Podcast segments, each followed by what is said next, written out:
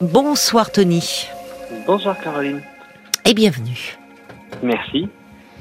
Alors, de quoi voulez-vous me parler, Tony, ce soir?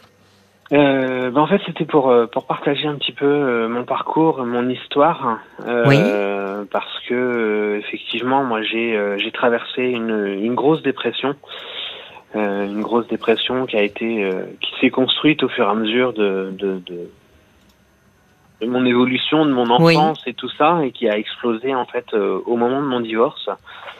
Et Oui. euh, mais euh, mais je suis en train euh, je suis en train de me reconstruire, de m'en sortir, et je voulais je voulais partager le fait qu'effectivement on peut faire une dépression mais s'en sortir. Ah, bah vous avez bien fait d'appeler. Oui, euh, Voilà. merci parce que on va comme ça en parler tranquillement puisqu'il va y avoir les, les infos de, de minuit. Mais euh, merci par avance parce que ça peut aider beaucoup de personnes qui bah, traversent un épisode Oui. dépressif. Euh, et euh, de dire comment on peut s'en sortir, comment on peut se construire. Euh, c'est même pas se reconstruire, c'est se construire. C'est peut-être qu'il y avait quelque chose qui était demeuré fragile en nous. Donc ça va être euh, passionnant de vous entendre, mon cher Tony. Donc je vous dis Oui. euh, à tout de suite dans deux trois minutes après les infos. Oui, à tout de suite. Ne raccrochez pas. Jusqu'à minuit 30, Parlons-nous. Caroline Dublanche sur RTL. Parlons-nous euh, se poursuit pendant une demi-heure encore. Vous avez carte blanche au standard 09 69 39 10 11, numéro euh, que je vous invite à appeler si vous désirez euh, me parler de vous, mais aussi peut-être pour dialoguer avec un auditeur, une auditrice dont l'histoire vous a particulièrement ému. Vous pouvez également donner votre point de vue par SMS au 64 900 code RTL, 35 centimes par message, ou encore sur la page Facebook de l'émission RTL-Parlons-nous. Mais tout de suite, euh, tout de suite, on vous retrouve, euh, Tony. Merci euh, d'avoir patienté. Oui. Alors juste avant, donc, hein, vous nous expliquez que vous avez euh, souffert d'une grosse dépression Oui. euh, qui, qui s'est révélée euh, au moment euh, de votre divorce, et vous vouliez témoigner du fait que bah, aujourd'hui vous allez mieux, vous allez même bien. Mais Oui. voilà, on va partir un peu. Que vous est-il arrivé alors? Ben, en fait, j'ai toujours j'ai toujours eu des, des petits passages à vide, comme on dit. J'ai consulté régulièrement des, des psychiatres sans sans avoir vraiment besoin de de psychothérapie ou quoi que ce soit. Et puis au moment de mon divorce, en fait, bah, ça a complètement explosé. Euh, j'ai commencé à sombrer, à à, à ne plus plus aller bien. Et puis Oui. euh, j'ai aussi j'ai aussi eu un penchant pour l'alcool puisque je me suis mis à boire Oui. euh, de, de plus en plus. Et puis, euh, et puis, ben, j'ai euh, j'ai fait euh, j'ai fait plusieurs tentatives de suicide en fait. Ah oui. C'est-à-dire que ça s'est ça s'est le- tout s'est assombri en fait en, quelques mois. oui. Et Vous aviez le sentiment de tout perdre, qu'il y a. oui, oui, tout à fait, oui, oui, oui. Moi, au départ, au départ, c'est moi hein, qui est qui ai été à l'initiative de, de la séparation du couple. Euh, Oui. La séparation se, se, se passait à, à, à peu près bien, on va dire, Hum, mais euh, je pensais pouvoir euh, partir sur un sur une nouvelle base, euh, me reconstruire, euh, même profiter d'être célibataire pour draguer, enfin des choses comme ça. Et puis en fait, euh, pas du tout. euh, C'est c'était c'était même le contraire. Je je me je me sentais seul, j'avais pas envie de sortir, je je voyais personne. Euh, je me renfermais sur moi-même encore plus.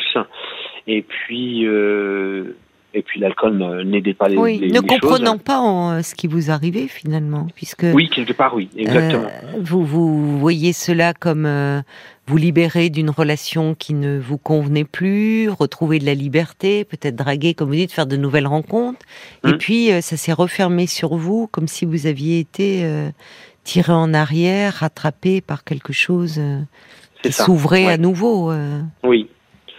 Et puis ça s'est traduit, euh, bah, ça s'est traduit au bout de quelques mois, euh, au bout de, euh, oui, un- moins d'un an, par, par une première tentative de suicide, qui a donné, qui a donné lieu à une première hospitalisation en, en, en hôpital psychiatrique. Mm. Et puis, donc j'ai été hospitalisé pendant huit semaines. Oui. Et puis, donc c'est là qu'a commencé un suivi avec la psychiatre et puis un premier traitement. Oui. Mais euh, qui n'était pas, euh, qui n'était pas adapté puisque euh, bah, ça n'a pas, euh, ça n'a pas donné des effets significatifs puisque j'ai fait en fait en, en, en, en deux ans, on va dire, j'ai fait, j'ai fait quatre tentatives de suicide. Ouh, c'est énorme. Mais vous étiez suivi en, dehors du traitement? Vous aviez Oui. un, un lieu de thérapie? oui, y qu'est-ce qui suivi. déclenchait ces passages à l'acte? Enfin, qu'est-ce qui se passait à ce moment-là? Euh, Cette souffrance, elle vient d'où, je veux dire C'était des déclics, on va dire, hein, des, des, des, des, des- des sensations de, de, se, de se sentir euh, vide, inutile, euh, d'avoir d'avoir aucun intérêt, que la vie n'avait plus de sens. Oui. pourtant, j'avais mes enfants, Oui, mais mais même je vais je vais dire que mes- même mes enfants, ne, je, je, je, je me sentais pas euh, à leur apporter ne vous quelque rattachez chose. pas, oui, c'est ça, à la vie. Voilà, enfin. c'est ça. Ouais. Oui, ouais, vous ouais. ne vous sentiez pas en état de. Enfin, vous doutiez de ce que vous pouviez leur apporter, au fond. Oui, Comme oui, si oui. votre je- que- présence euh, n'était plus oui, essentielle à presque un personne. poids pour eux. Voilà, c'est ça. Ouais. C'est important euh, ça, cette histoire de parce que lorsqu'on évoque, euh, on a eu des témoignages de d'enfants qui ont perdu un parent euh, par suicide, ce sentiment d'abandon qu'ils peuvent éprouver et de dire qu'à ce moment-là, euh, ce que vous dites, enfin, le sentiment que vous étiez un poids même Hum. pour Bah oui, Bah, c'est là où la dépression, ça, ça fausse tout. Ça fausse tout. La, la perception que l'on a de nous-mêmes, le rapport au monde, la perception des autres, c'est tout est faussé avec la dépression. Oui. Et, puis, euh, et puis, bah, la- l'alcool euh, grandissait Ouais. de plus en plus dans la dans la dépression parce que je j'en étais arrivé à des quantités d'alcool mon, enfin monstrueuses. Quoi. En, en deux ans, je c'est les, les le dernier week-end où j'ai euh, où j'ai consommé de l'alcool, c'était euh, j'ai consommé en un week-end euh, de deux cubits de 5 litres de rosé et une bouteille de de- d'un litre de whisky. Et auparavant, vous n'aviez pas, il n'y avait pas d'addiction, enfin, dans votre vie. On va dire que dans un dans un week-end ou un- une soirée apéro ou quoi, j'ai- j'ai- j'aimais bien le verre de trop, mais euh, mais je savais m'arrêter. Oui, et c'était en soirée. Enfin, c'était Voilà, quand même, ça, oui, oui. c'est ça, dans Oui, un oui, contexte fait, oui. un peu festif. Oui. Exactement. Mais euh, donc Mais alors en plus, c'est vrai que là, si vous aviez un traitement et que parallèlement euh, vous vous alcoolisiez comme cela, enfin Mm. malheureusement, ça ne faisait que c'est ça. ça fait très mauvais ménage avec euh, les antidépresseurs, Ah les oui. anxiolytiques, l'alcool, et ça peut majorer l'angoisse, la dépression. Mm. Enfin, Et puis vous en euh, parliez à ce moment-là à votre psychiatre de vos problèmes d'alcool ou pas? Oui, quand Ouais, même, oui. quand Oui, même. oui. J'arrivais, euh, j'a- j'arrivais à en parler. C'est ça qui, c'est ça qui est surprenant. Enfin, quand je, quand j'essaye de m'analyser, je me dis, mais j'arrivais à en parler. Oui. Donc ça veut dire que je, je savais ce que je faisais, je, mais je, je ne voyais pas euh, de mal et je n'arrivais pas à me dire qu'il faut s'arrêter quoi. C'est euh, quand on est dedans, en fait, on, on, on- C'est ce qui vous permettait de tenir un peu, de, quelque part, oui, de vous anesthésier, quoi. Mm. oui, ah oui, co- complètement. Ah bah c'était ça. En fait, surtout sur la fin, l'alcool, c'était surtout pour m'anesthésier. Oui, ouais. Oui, anesthésier la douleur, oui. Mm. oui. Mm, tout à fait. Et donc, Alors je- comment on s'en sort de tout ça? Parce que là, à un moment, euh, enfin même pour euh, d'ailleurs les les psys, je pense à votre psychiatre, euh, quatre tentatives de suicide en deux ans. Enfin, oui. il doit y avoir Eh beaucoup en fait- d'inquiétudes autour de vous parce que là, on se demande si on va pouvoir vous sortir de là, en fait. Ouais. Bah, suite à, suite à la dernière euh, dernière grosse consommation d'alcool et tentative de suicide, Mm. euh, donc j'ai été encore une fois hospitalisé Ah et oui. on a décidé de d'enclencher une une une cure de con pour euh, pour arrêter l'alcool Oui, euh, parce que j'avais commencé déjà un suivi avec un addictologue d'accord. et donc euh, donc on a décidé de d'enclencher cette cure hein, qui qui durait trois mois. Euh, cure qui s'est très bien passée, euh, sauf que l'infirmière qui me suivait euh, à l'issue de cette cure a, a, a constaté que vis-à-vis de l'alcool, j'allais pouvoir m'en passer, mais que psychologiquement, je n'allais pas bien et que dans, dans trois mois, j'allais replonger. Donc elle m'a dit je peux pas vous laisser partir comme ça. Donc elle, ils avaient déjà proposé à un patient une, une clinique spécialisée, euh, une clinique psychiatrique spécialisée. Donc ils, ils m'ont ils m'ont ils ont réussi à me trouver une place et donc j'ai été j'ai été admis dans une clinique euh, dans une clinique spécialisée. Et là-bas j'y suis resté pendant dix mois. Donc trois mois de cure et au sortir de la cure, dix mois dans un cadre protégé, quoi. Voilà, tout à fait. Oui, parce que c'est au moment du sortir de la cure où il y a souvent euh, bah, les rechutes, parce que quand vous bah retombez dans votre environnement, euh, ouais. C'est ça. Et là, c'était euh, le, le, le temps a été long, c'est parce que c'était le temps de trouver le le traitement efficace en fait. D'accord. Euh, parce que le médecin qui me, le psychiatre qui me suivait a, a essayé pas mal de traitements. Alors mhm. forcément un traitement psychiatrique, il faut il faut le temps qu'il fasse effet. Donc on peut pas dire on essaye pendant quelques jours et on verra. Non, il faut au moins 10-15 jours pour voir si ça fait un effet. Donc le temps d'essayer plusieurs traitements, c'est pour ça que, que l'hospitalisation a été longue. Mais ça a été bénéfique parce que je suis sorti en décembre 2020 et, euh, et ça a été le début de de, de, la construction, comme vous disiez tout à l'heure. Euh, c'est voilà, c'était le nouveau départ, quoi. Et pourtant, euh, mars 2020, baf, confinement, tout vous tombe dessus. Enfin, vous vous dites décembre 2020, mais pour vous, c'est ça, c'était malgré tout une renaissance. Le ah confinement, oh, ça aurait pu vous faire euh, replonger, rechuter. Oui, mais non. Bah, le, confinement, moi, je l'ai vécu euh, pendant l'hôpital parce que je suis, j'étais en mars 2020. Moi, j'étais, euh, j'étais hospitalisé. Je suis sorti en décembre. Ah, mais que je suis bête. Bien sûr, c'est moi qui étais à l'envers. N'importe quoi. Faites bien de me reprendre. Oui. Bah oui, décembre 2020, mars, c'était avant. Bah oui, oui. Oui, bah oui, oui, Donc vous étiez dans votre cocon. C'est très Voilà, c'est ça. Oui, oui, oui. Oui, oui, oui, c'est moi qui avais mis les les mois à l'envers. Donc décembre 2020. Vous sortez de là, vous, voyez enfin le bout du tunnel. Bah, c'était le début en fait. C'était euh, donc il a fallu. Euh... Est-ce que vous avez compris quelque chose? Parce que au-delà, ça vous décrivez la, la, prise en charge. On voit que l'équipe, euh, euh cette infirmière très avisée, qui dit prendre le risque de vous laisser sortir, c'est vous revoir euh, peut-être mm. avec un nouveau passage à l'acte. Enfin, mm. et donc ce suivi, cette prise en charge, ce, ce, ce traitement. Euh, mais vous, qu'est-ce que vous avez compris? Qu'est-ce qu'est-ce qui s'est ouvert? C'était quoi ce gouffre-là qui s'est ouvert? Qu'est-ce qui a ressurgi? Parce que ça interroge quand même. Cette bah souffrance, elle vient d'où? Qu'est-ce qui se passe? Qu'est-ce qui vous a fait tomber si bas?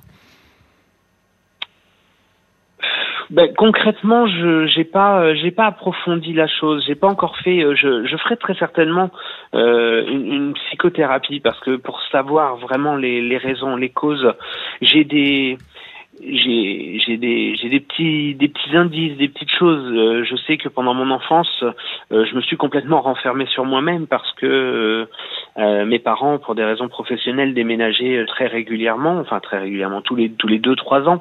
Mhm. mais du coup ça faisait une cassure vis-à-vis de l'école vis-à-vis des, des copains. Il n'y avait pas les réseaux sociaux comme maintenant il n'y avait pas de téléphone donc donc des séparations successives à chaque fois la euh, les liens été cassés, brisés, il fallait en recréer de nouveaux. Voilà. Et au bout d'un moment, bah, je créais plus vraiment de liens et je me, j'étais renfermé sur moi-même en fait. Oui, parce que vous parliez quand même.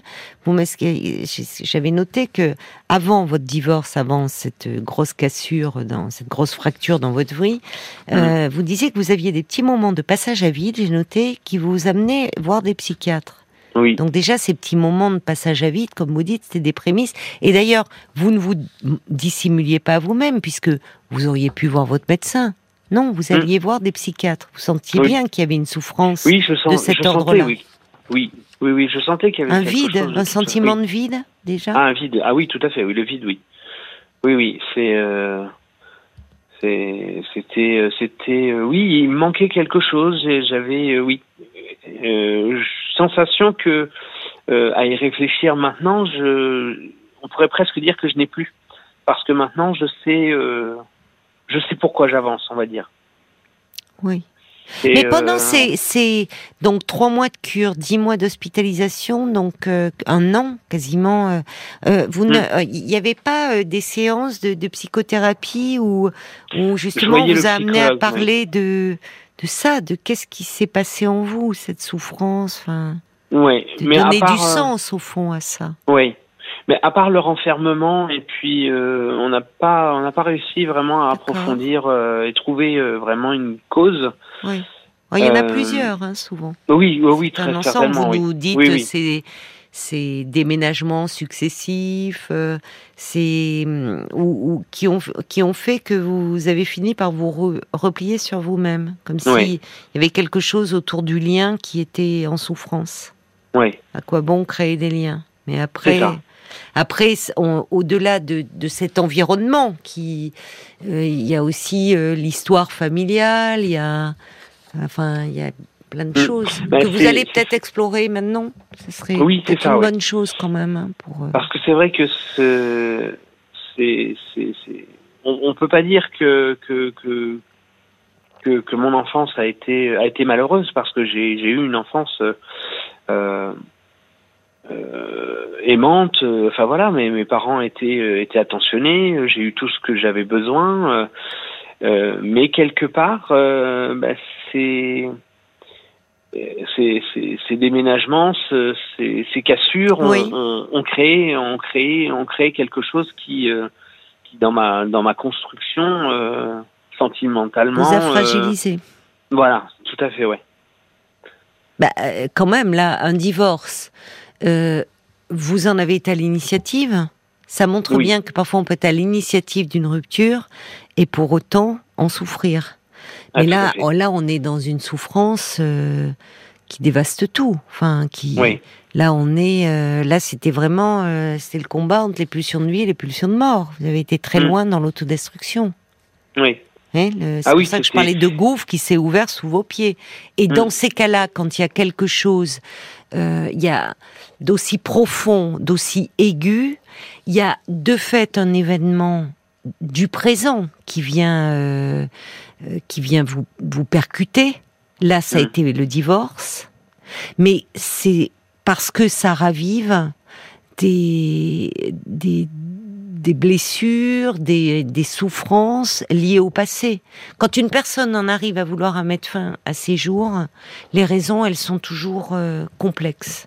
Il y a Ouais. un événement du présent, mais il entre forcément en résonance avec quelque chose du passé. Que la personne ne- dont elle n'a pas conscience, si elle avait conscience de ça, elle passerait pas à l'acte. Et c'est pour ça que je pense que j'entends que vous êtes sevré de vos problèmes d'alcool. Enfin, oui, bon, sevré de vos problèmes d'alcool, d'ailleurs, vous êtes sevré tout court. oui, voilà, parce que sinon ça va pas.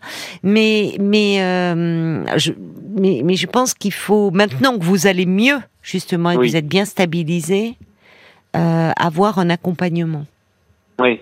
Ah bah de toute façon, j'ai toujours un suivi euh, avec avec la psychiatre. Oui, oui, Euh, C'est ça, bien. parce que mon traitement maintenant, ça a été tellement tellement fort et mon traitement est oui. assez important, mais mais euh, je le vois pas comme un comme un- que- quelque chose de négatif, bien au contraire. Moi, mais non, c'est- c'est une vous avez béquille. raison. C'est une Oui. béquille qui me permet de Oui. qui me permet d'avancer et c'est voilà. c'est Oui. Et vos enfants alors, vous les euh, vous les avez parce que ils ont quel âge aujourd'hui? Alors mon grand euh, a 16 ans et demi, Oui. le moyen a, a 11 ans et mon dernier a 8 ans. D'accord. Euh, Comment vous en avez parlé? Parce qu'à un moment, ils ont dû faire avec ce papa euh, hospitalisé. euh, Ben, ça a été compliqué parce que effectivement toutes les périodes d'hospitalisation euh, avant les dernières, Oui. avant la dernière, je leur avais promis que c'était la dernière qui aurait plus Eh oui. d'hospitalisation Oui. et malheureusement ça ça a été ben, c'était une erreur parce qu'il faut faut pas dans- quand ça va pas il faut pas promettre que ça va aller bien que c'est terminé. Que oui, mais à bien. ce moment-là, vous aviez envie que ça aille bien. Et bon. Oui. bon. Et, et malheureusement, bah, mon ex-femme a, a, a accentué les choses aussi. Elle leur a dit que je les faisais souffrir, que je leur avais menti, que donc mes enfants se sont un peu fâchés Oui. avec moi. Ouais. Euh, le, le dernier non parce qu'il était petit et, Oui. voilà. Il, Oui, mais les autres, il y a un adolescent, un autre qui est, enfin, c'est des adolescents, donc euh, qui. mon, mon, mon plus grand, euh, mon plus grand a fait effectivement. Euh, eh ben, est parti sur euh, sur le côté euh, que j'avais menti, que j'ai que je l'ai Menti sur j'avais quoi? fait de souffrir. Euh, bah, de, du fait de dire que je que je ne serais plus hospitalisé et puis qu'il y avait eu encore Oui, d'autres. Mais ça, ça serait important de leur de pouvoir enfin leur expliquer que justement euh, vous étiez sincère au moment où vous aviez où vous leur avez dit ça. Ah oui, et que- ça maintenant ils l'ont compris. Ils l'ont compris, c'est ça. Oui, C'était oui. c'était indépendant de votre volonté ce qui se Exact, passait oui. cette souffrance. Mais euh, mais c'est vrai que sur le coup, bah, effectivement, il y a eu euh, il y a eu une cassure et euh, bah, il a été fâché euh, pendant euh, pendant un peu plus de six mois. J'ai pas, euh, voulait plus Oui, parler. ce qui est, et- ce qui est compliqué, c'est que leur mère, parce qu'il devait être en souffrance de cette rupture, vous dites vous en avez été à l'origine, malheureusement, à travers ça, régler aussi un peu des comptes, ce qui était préjudiciable aussi pour vos enfants, parce que Oui, bah, oui, certainement. parce que déjà pour eux, ils ont dû se poser beaucoup de questions, voir voir plus leur père, savoir qu'il est hospitalisé, en dépression, problème d'alcool. Enfin, il y a une image qui vacille, c'est déroutant. D'où l'intérêt de mettre des mots, ce que vous avez réussi à faire depuis. Depuis, oui. Bon. Donc, bah, en fait, depuis que je suis sorti de, de, de mon hospitalisation, effectivement, j'ai euh, j'ai bah, j'ai repris mon combat pour euh, Oui. pour, euh, pour euh, pour leur faire comprendre que ça va mieux, que Oui. je que Vous avez donc, conscience du rôle important que vous avez à jouer dans leur Tout vie. à fait, ouais. J'avais Oui. perdu le, Mais j'avais oui. perdu les droits de garde. Oui. Euh, je, je n'avais plus le droit de les voir, donc mon ex-femme me laissait les voir une heure par semaine. Et euh, eh bien, je me suis, je me suis battu pour pouvoir avoir des, des droits. Donc j'ai fait une demande. euh, et au mois de juin euh, dernier, j'ai, j'ai eu un premier jugement euh, qui m'a, qui m'a accordé euh, un mercredi sur deux et un week-end sur deux pour mes deux petits et une semaine sur deux pour mon grand. Très bien. Et puis euh, parce que suite à mon état psychologique et puis mon logement qui était un petit peu trop petit, ils m'avaient ils m'ont pas accordé plus. Et puis là, euh, mais je, je leur ai promis que je continuerais à me battre, de chercher un nouveau logement. Oui, oui. Et puis euh, bah là justement, ça continue à aller dans le bon sens puisque hier j'ai eu euh, l'attribution d'un nouveau logement. Bon, Je formidable. vais avoir, euh, je vais avoir, je vais avoir une chambre pour chacun et puis. Ah, c'est bien. Donc je vais C'est pouvoir bien. Oui. refaire une demande Bon. pour pour pour C'est les ça. avoir une semaine C'est sur le deux. départ comme, d'une euh, nouvelle vie, là. Exactement, ouais. Bon. ouais, ouais. Et Bah, puis écoutez- professionnellement, c'est pareil. Ça, Ça va je je prends une. Bah oui, j'ai commencé une formation pour être pour être secrétaire comptable. Donc euh, donc je fais un apprentissage. Je repars Oui. je repars aux études. Et, Oui, euh, mais voilà, oui. je repars sur le monde du travail également. Oui, mais vous repartez plus solide. Exactement, ouais. Oui, ça montre que personne n'est à l'abri. hein. On ne sait pas, Non, on a des nos fait, ouais. existences, on croit, voilà. Et puis à la faveur d'un d'un accident de vie, d'un événement, de, il peut y avoir euh, un point de bascule. Alors parce que les les fondations, vous savez, l'être humain, il se construit sur un plan psychique un peu que c'est comme Mm. une maison, quoi, comme un architecte. Si les fondations euh, ne sont pas solides, ben le reste peut s'effondrer. Donc travailler là-dessus. La dépression, on ne le souhaite à personne évidemment, mais ça permet de consolider des fondations qui étaient un peu fragiles. Ouais. Merci beaucoup, Tony, pour euh, votre Merci, témoignage merci et je vous souhaite plein de bonnes choses alors pour la suite de votre vie. Merci beaucoup. Au revoir. Au revoir.